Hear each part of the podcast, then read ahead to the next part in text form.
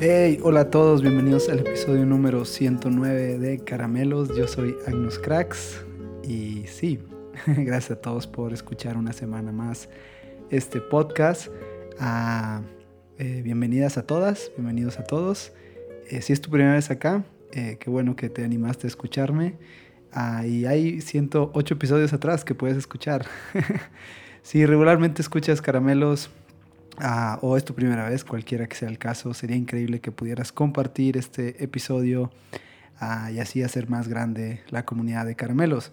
además de eso, me encantaría poder conocerlos, conectar con ustedes, así que pueden escribirme en Instagram o en Twitter, estoy como arroba agnuscracks. Y sí, no hay muchos por ahí. Entonces escríbanme, ah, contesto todo. Ah, y sí, 109. Ahora sí ah, me siento un poco más despierto. La semana pasada ah, saqué toda mi frustración, aparentemente.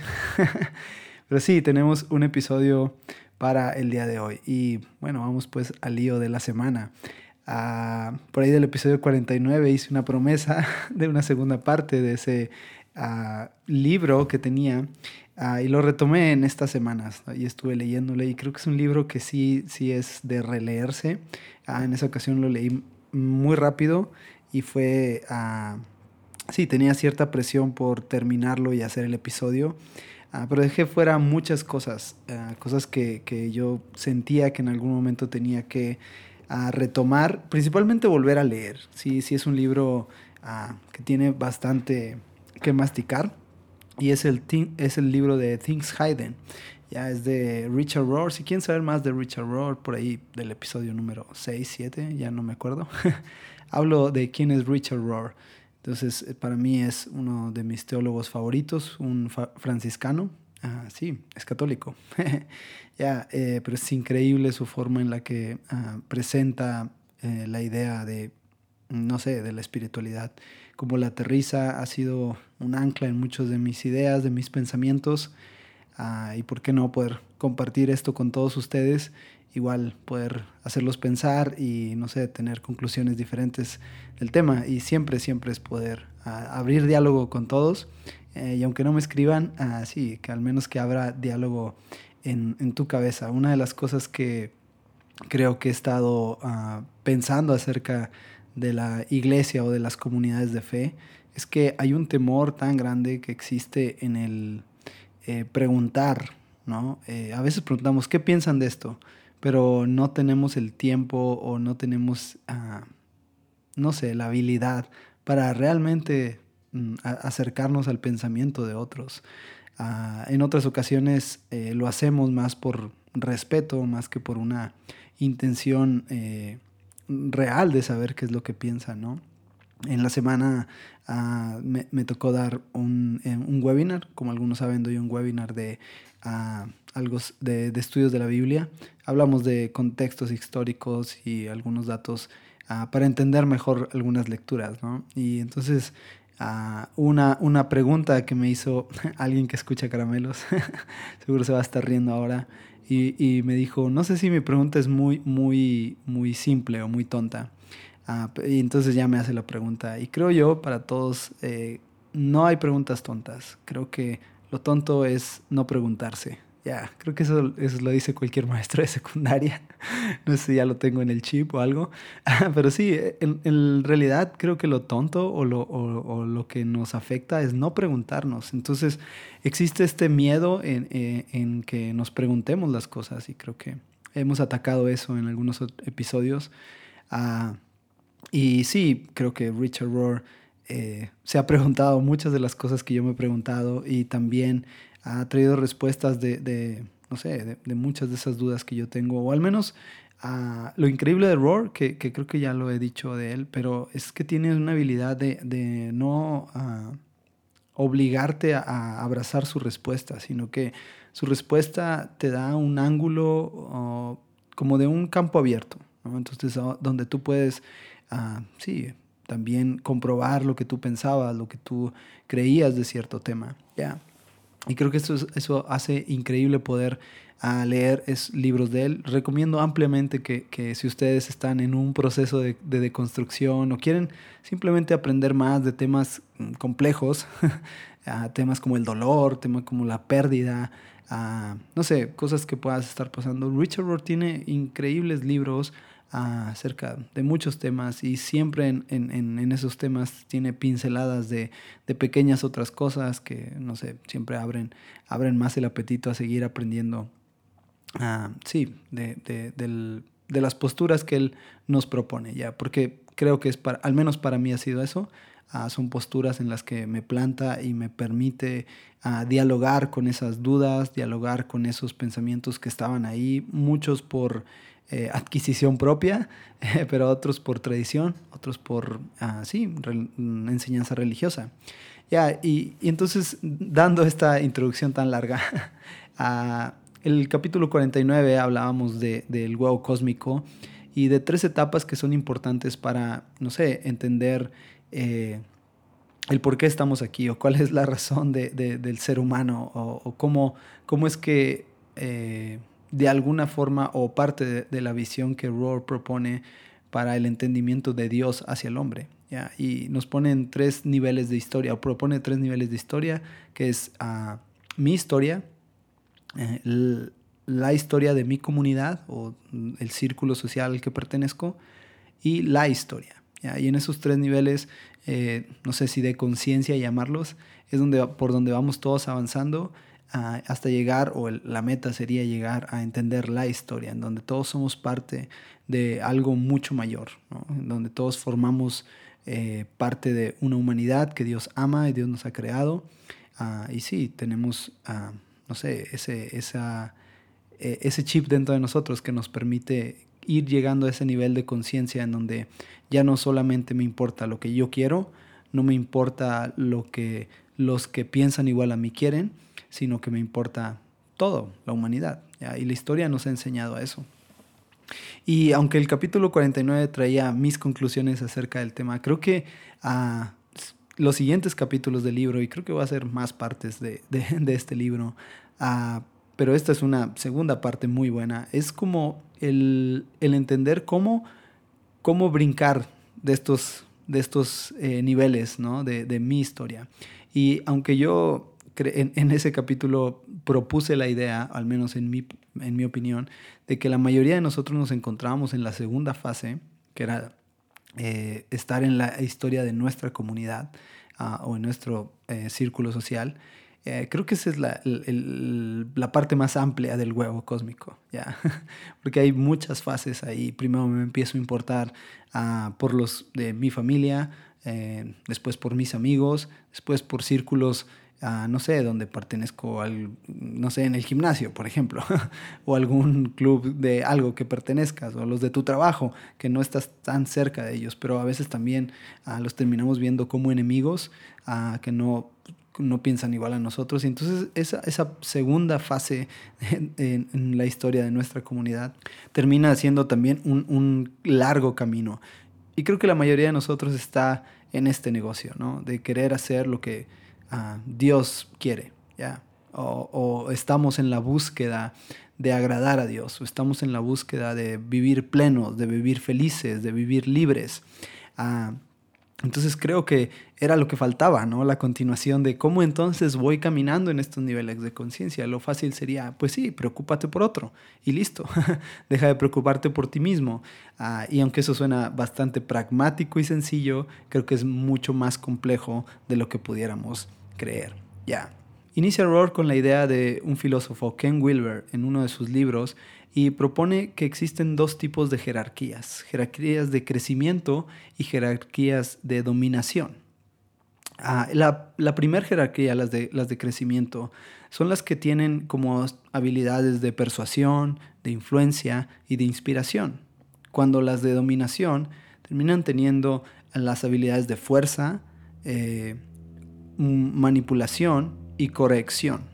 Y en la Biblia vemos esta progresión de violencia a no violencia. Veanlo, lo vemos desde el principio de un poder imperial en donde un imperio dominaba y termina el Nuevo Testamento con la idea de Jesús proponiendo un poder relacional, en donde ya no importa las jerarquías, sino importa la relación. ¿ah? Entonces vemos esta progresión de jerarquías de dominación a jerarquías de crecimiento. Y de eso se trata la Biblia. Basta con que nos demos cuenta, el Antiguo Testamento, todo es una jerarquía de dominación, en donde se usa la fuerza, en donde la manipulación está presente, en donde todo el tiempo se trata de poner el pie en el cuello para poder avanzar una fase. Y aparentemente este poder es el que ah, todos podríamos decir, pues sí, ese es un mal poder, ya, es lo lógico. Pero piénsalo de esta manera, es realmente el poder que utilizamos hoy en día en el mundo. La mayoría de las organizaciones, la, mayoría de los acuerdos sociales, ya sean familias, ya sean amistades, ya sean comunidades de fe, cualquiera que sea, termina siendo este el dominio, a esta jerarquía de dominación, la que está presente en muchos de nosotros. Es como si se nos hubiera heredado. ¿ah? La iglesia liberal rechaza por completo las jerarquías de eso. Pero por otro lado tenemos la iglesia conservadora y presume de que la voz de Dios es la que eh, está hablando y se usa este término de la voz de Dios, Dios me dijo, Dios me habló, para dominar. Entonces vemos dos ah, extremos del panorama, ¿no? Por un lado la iglesia liberal diciendo no deberían de existir jerarquías, por otro lado vemos a la iglesia conservadora diciendo, ah, se necesitan las jerarquías porque yo soy la voz de Dios y si tú haces lo que Dios dice, entonces te va a ir bien. Pero no es lo que la Biblia nos enseña. La Biblia en su historia de ir desde jerarquías de dominación, de imperio, de, de sufrimiento, nos va llevando hasta llegar al punto de Jesús, en donde Él rompe con eso. Y si, si recordarán, Jesús no estaba en contra realmente de, las, de, las, de la autoridad. En realidad, Jesús estaba en contra del mal uso de la autoridad. Entonces, ah, ¿cómo podemos avanzar eh, eh, en estas fases de la historia, en estos niveles de conciencia y despertarnos a la necesidad de otros, a, tomar el poder y usarlo de una forma no extremista como los conservadores, pero tampoco ignorar eh, que hay cierto poder que, nos ha sido entregado a nosotros, como Jesús tenía poder, y lo usaba de una forma mucho más, digámoslo, inteligente, más sabia, con más persuasión, con más influencia. El poder de Jesús era inspiracional, nunca de manipulación, nunca de la fuerza. Nunca vemos a Jesús ah, enseñando a alguien por la fuerza. Siempre vemos a un Jesús ah, influenciando, inspirando a otros. ¿ya? Entonces ahí vemos ese, esa evolución en el proceso de la Biblia. Pero el problema es que 200 años después la revelación de, que Jesús ha mostrado esta verdad, seguimos prefiriendo una imagen de un Dios reprensivo, amenazador, violento, lo cual va a producir el mismo tipo de personas y el mismo tipo de historias. Seguimos prefiriendo eso. Se nos enseñó a que si yo no hacía ciertas cosas, que si yo no caminaba de cierta manera, entonces Dios se enojaba. ¿Recuerdan el ejemplo que les he dicho ah, acerca de cuando te portabas mal o te caías? Y lo primero que decían era, Dios te castigó. Ya, de niño yo escuché muchas veces esta frase, no precisamente hacia mí, pero otros niños se caían o estaban haciendo alguna travesura, algo peligroso, ocurría un accidente y la primera frase que salía era, ah, ves, Dios te castigó porque te portaste mal.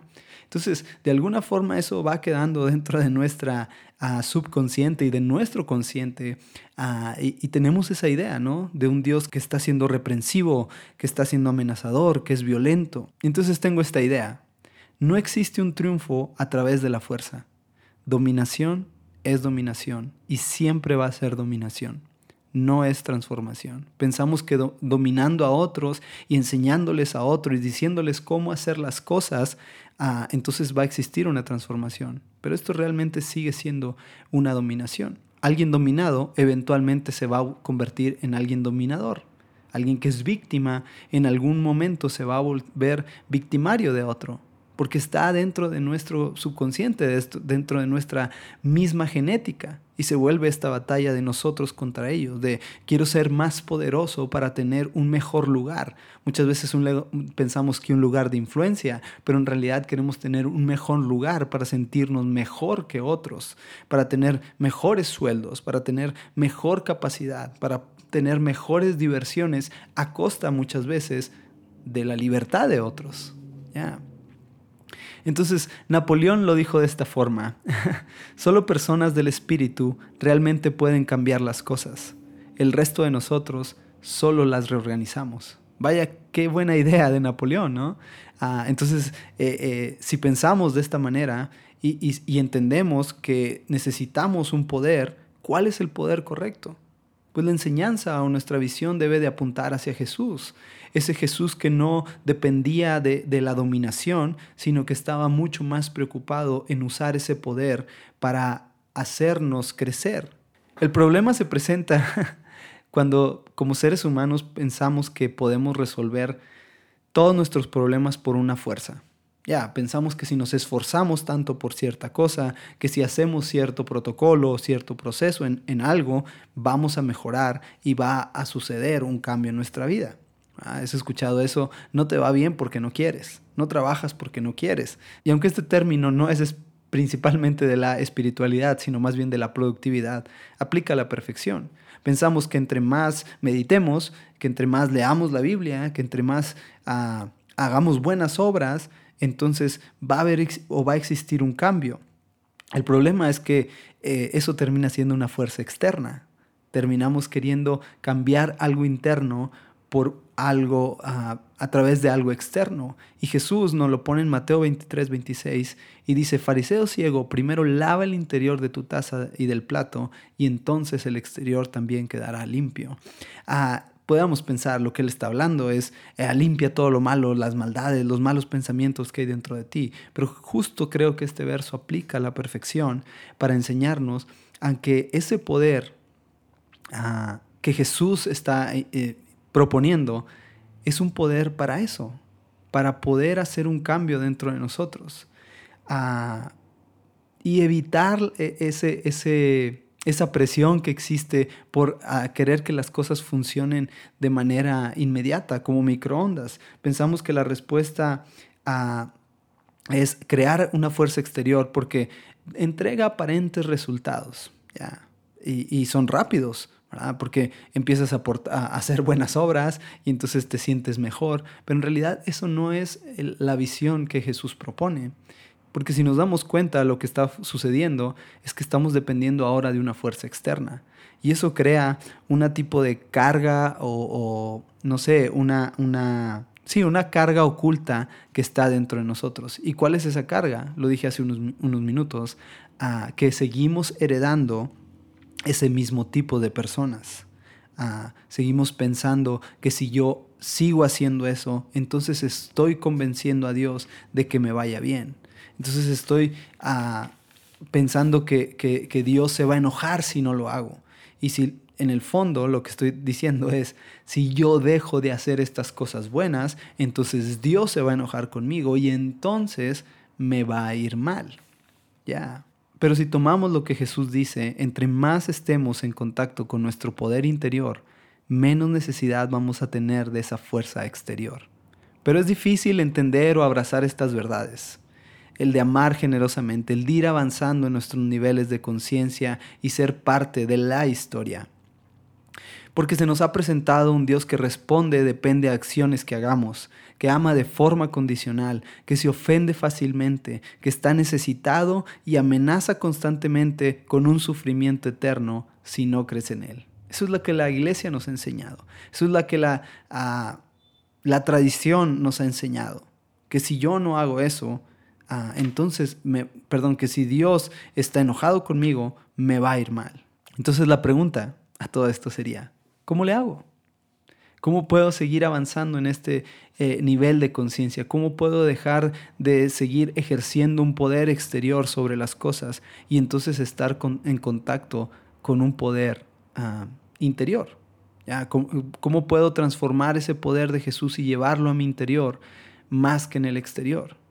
Y a veces la respuesta a todo esto es simplemente no hacer nada. Ya. ya. A veces solo hay que tratar de dejar de intentar, detenerse, aprender el misterio de rendirse. Ya, porque es el misterio. Es, eso que no entendemos. Es a ah, dejar que las cosas tomen su rumbo, confiar. Porque a través, ah, a través de confiar, entonces el poder de Dios se manifiesta. Jesús decía, bienaventurados los pobres de espíritu. Creo que lo que estaba tratando de decir, o en mi opinión, es que bienaventurados los que no quieren ejercer una fuerza externa, sino que son pobres en su espíritu para que entonces el poder de Dios se manifieste. Ya. Que ese poder de Dios, ese misterio, esa mística que existe en Dios pueda fortalecer nuestra vida. Y de esa manera se despierta algo que entonces se vuelve así, ese, ese ir avanzando en nuestra historia. Terminamos siendo más empáticos a la necesidad de otros. Terminamos a siendo mucho más eh, sensibles a lo que otros están pasando o a los pensamientos de otros. Somos más empáticos a, la forma de pensar de otras, de, otras culturas, de otras ah, razas, de otros grupos eh, sociales. En fin, se despierta una mística en, eh, que, no tiene explicación, que es la mística de Dios, ya, la que nos permite ir avanzando en la historia. Entonces, uh, creo que el mal uso de poder, el poder que, que, domina, es el que termina siendo lo que nos impide avanzar. Pero cuando nos detenemos uh, y simplemente dejamos que Dios nos cambie, que Dios nos lave el interior, que Dios nos purifica y dejamos que los pensamientos uh, de Jesús vengan sobre nosotros. Un ejemplo muy importante para esto son las mujeres en la Biblia. Ah, podemos ver ah, que la Biblia está llena de historias acerca de, mujeres que no son, eh, eh, que son estériles, que no son fértiles, que no pueden tener hijos.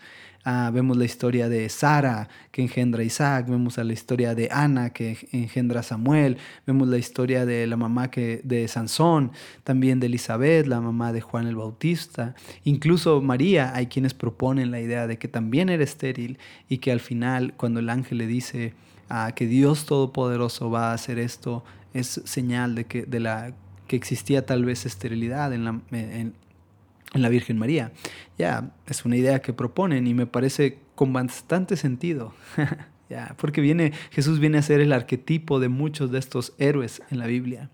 Entonces podemos entender uh, cómo eh, ese poder se manifiesta. Ah, como a través, sí, del clamor de estas mujeres, ah, incluso Ana, vemos eh, orando y cantando y, pidiéndole a Dios, clamando a Dios que, que la haga fértil. Pero cuando se detiene y deja que el poder de Dios se manifiesta, entonces viene Samuel. Y podemos ver así un sinfín de historias. El problema es que el ego tiene un guion sobre nuestra vida y el ego siempre quiere ganar. El ego quiere estar repleto de historias de triunfo. ¿ya? Y piénsalo de esta manera. En la vida vamos a perder más veces de las que vamos a ganar. Ya. Y esa es la verdad. Y no hay nada que podamos hacer. Porque hay dolor en nuestra vida. Y la mayoría de las veces estamos perdiendo. Ah, y muchas de esas pérdidas nos llevan a nuevos triunfos. A poder ganar en otras cosas. Y no sé, así es la vida. Es compleja. Ah, piénsalo vas a perder más veces en la vida de las que vamos a ganar. Lo que pasa es que tendemos a olvidar los malos momentos. y está bien, creo que es bueno a ah, superar los malos momentos, pero perdemos más veces de las que ganamos. Entonces el ego odia perder el control. El ego no soporta no tener eh, eh, eh, los botones listos para saber qué presionar en caso de que una situación se salga de control. El ego odia eso pero la sabiduría que Dios nos propone, la sabiduría que despierta eh, en ese nivel de conciencia en el que vamos avanzando, es entender que para transformar no existe un pensamiento dualista. No se trata de si no hago me pasa, de si hago me pasa, sino que a veces es solamente dejar de hacer. Entonces creo que la, la clave está en eso. Muchas veces simplemente dejar de hacer, dejar de acelerar, dejar que el Espíritu Santo sea quien nos guíe, que nos sane muchas ocasiones, que haga ese trabajo interno, que nos limpie. Vean el ejemplo que usaba de las mujeres. Creo que las mujeres tienen cierta ventaja y no lo digo que por diseño de Dios, no creo eso, porque Dios, creo que Dios nos creó uh, iguales, hombres y mujeres. Pero las mujeres tienen cierta ventaja a entender este, este nivel de espiritualidad. Y es que por historia las mujeres siempre han estado oprimidas. Y cuando estamos oprimidos es mucho más fácil que esa sabiduría despierte. Creo que parte de eso, y me atrevo a decir, no estoy diciendo una verdad absoluta, Ah, y tal vez puedo estar equivocado, pero me atrevo a decir que muchas fases de nuestra vida terminamos estando oprimidos o bajo presión de algo para aprender o ser sensibles a esta verdad. Es como una oportunidad para dejar de acelerar, para dejar de querer hacer cambios y que todo sea hacer, hacer, hacer, hacer, hacer, para entonces tener el resultado que quiero. A veces solo necesitamos que la mística de Dios, que la mística de su poder actúe en nosotros. Desacelerar, dejar de querer que las cosas cambien a mi ritmo, por mi ritmo, porque el ego ama eso. El ego siempre está listo para ofrecernos una solución a algo. Y al ego no le importa intentarlo una y otra vez. Ya. a veces simplemente hay que dejar de, acelerar. Tengo algunas ideas finales. Cuando sabes que eres usado por un poder mayor, no te tomas tan en serio tu poder pequeño. ¿ya? Ser ambicioso por dones más altos nos lleva a servir. Entonces seamos ambiciosos. Seamos ambiciosos en tal vez en, abrazar esa mística. Religión siempre va a ser famosa por asustar a las personas acerca de que existe un infierno. Y por muchos años funcionó. No creo que es tiempo de despertar a una nueva realidad en la que el infierno termina siendo muchas veces el ego apoderándose de nosotros. Porque no conseguimos lo que queremos y vivimos en un sufrimiento constante porque hacemos, hacemos, hacemos y no conseguimos lo que quisiéramos tener. A veces simplemente es dejar de acelerar. Sabiduría, y este es el mejor. y pueden tuitearla si quieren. Sabiduría surge de lo que haces con tu dolor. ¿Qué haces con tu dolor? Sé que hoy te está doliendo algo. Sé que hoy hay algo que se sale de tus manos, de tu control, que no sabes qué hacer. ¿Ya? ¿Qué haces con tu dolor? Sabiduría surge de lo que haces con tu dolor. ¿Ya? Tal vez es momento de dejar de querer hacer algo, que las cosas pasen, que tomen su rumbo, que Jesús nos limpie, Jesús y su amor, su conciencia, sí, nos transformen desde nuestro interior. Porque es cuando sabemos que servimos a un bien mayor, entonces mis importancia, entonces mis necesidades a veces pasan a un segundo plano.